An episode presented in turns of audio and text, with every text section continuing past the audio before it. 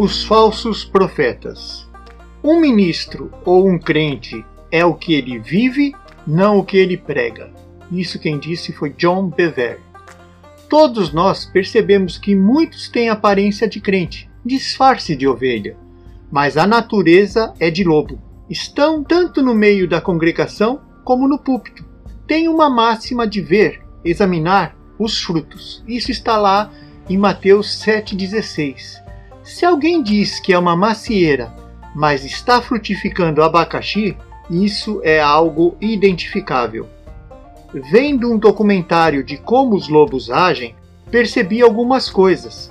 Eles correm, o bando reage e foge. No início, eles não parecem ter um alvo, mas logo os doentes, os feridos, os mais fracos vão ficando para trás. Eles os separam do rebanho e atacam sem piedade. Os lobos em pele de cordeiro vão falar o que essas pessoas fragilizadas querem ouvir.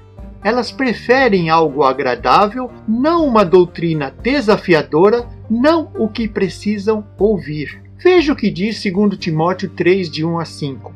Saiba disto: nos últimos dias sobrevirão tempos terríveis. Os homens serão egoístas, avarentos, presunçosos, arrogantes, blasfemos, desobedientes aos pais, ingratos, ímpios, sem amor pela família, irreconciliáveis, caluniadores, sem domínio próprio, cruéis, inimigos do bem, traidores, precipitados, soberbos, mais amantes dos prazeres do que amigos de Deus, tendo aparência de piedade, mas negando o seu poder. Afaste-se também destes. E Efésios 3,4 diz: Pois virá o tempo em que não suportarão a sã doutrina. Pelo contrário, sentindo coceira nos ouvidos, segundo os seus próprios desejos, juntarão mestres para si mesmos. Eles se recusarão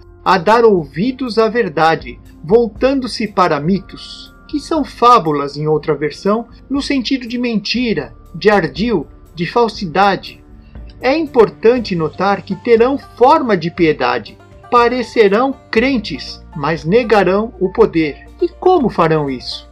Negando que o cristianismo pode transformar alguém mau, obstinado, desalmado, em alguém perdoador, em uma nova e justificada pessoa. Muitos dirão: Em teu nome fizemos isto e aquilo. Eu aceitei Jesus como Salvador dificilmente dizem como único Salvador. Mas veja o que diz Mateus 7, 22, 23. Contudo, o que falam não é algo interior de fato, não é algo que possa mudar o seu coração e moldar o caráter de Cristo nele.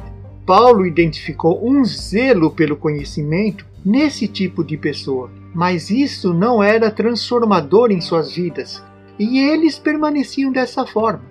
Segundo Timóteo 3:7 diz: Elas estão sempre aprendendo, mas não conseguem nunca chegar ao conhecimento da verdade. Hoje podemos ver muitos que participam de retiros, seminários e cultos, pensando em receber novas revelações, acumulando conhecimento bíblico, mas vivendo egoisticamente na busca de uma vida mais bem-sucedida.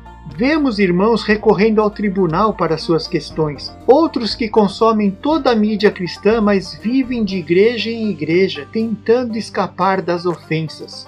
Professam o senhorio de Jesus, mas não conseguem perdoar, e isto é um sinal claro de que não alcançaram ainda o conhecimento da verdade. Digo mais: não importa seu conhecimento natural, seu fruto é fonte de amargura para você e para o próximo, e essa fonte te levará ao engano e não à verdade.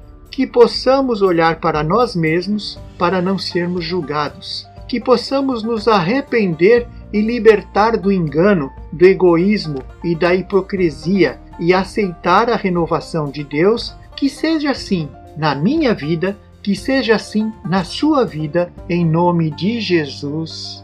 Amém.